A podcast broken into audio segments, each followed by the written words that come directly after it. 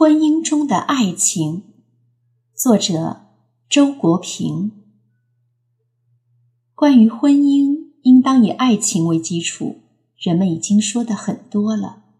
关于婚姻是爱情的坟墓，人们也已经说的很多了。这两种说法显然是互相矛盾的。如果婚姻的确是爱情的坟墓，而爱情又的确是婚姻的基础，那就等于说，婚姻必然自毁基础，自掘坟墓，真是一点出路也没有了。解决这个矛盾，可以有两种相反的思路。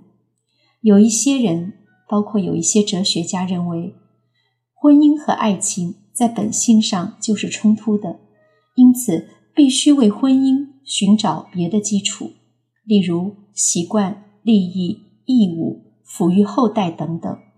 与此不同，我仍想坚持婚姻以爱情为基础的价值立场，只是要对作为婚姻之基础的爱情重新进行定义。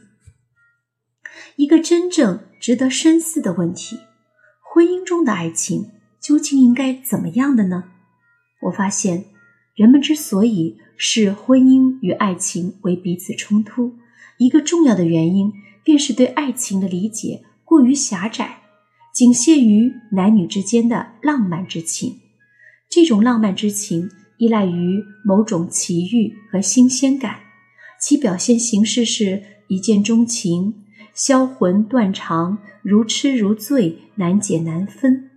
这样一种感情诚然也是美好的，但肯定不能持久，并且这与婚姻无关。即使不结婚，也一样持久不了，因为一旦持久，任何奇遇都会归于平凡，任何陌生都会变成熟悉。试图用婚姻的形式把这种浪漫之情延续下去，结果当然会失败。但其究不在婚姻。如果我们把爱情理解为男女之间极其生笃的感情，那么，我们就会看到，它绝不仅限于浪漫之情，事实上还有别样的形态。一般来说，浪漫之情往往存在于婚姻前或婚姻外，很多还存在于婚姻的初期。随着婚龄的增长，浪漫之情必然会递减。然而，倘若这一结合的质量确实是好的，就会有另一种感情渐渐的生长起来，这种新的感情由原来的恋情转化而来，似乎不如恋情那么热烈和迷狂，却有了恋情所不具备的许多因素。最主要的便是在长期共同生活中形成的互相的信任感、行为方式上的默契、深切的惦念以及。今生今世的命运与共之感，我们不妨把这种感情看作亲情的一种。不过，它不同于血缘性质的亲情，而的确是在性爱基础上产生的亲情。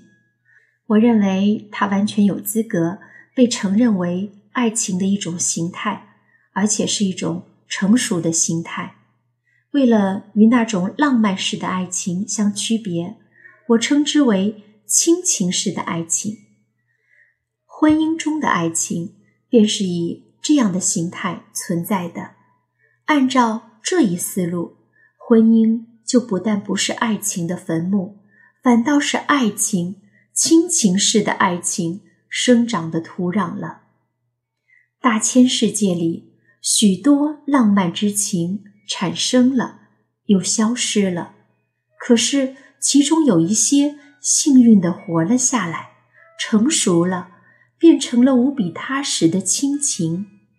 好的婚姻使爱情走向成熟，而成熟的爱情是更有分量的。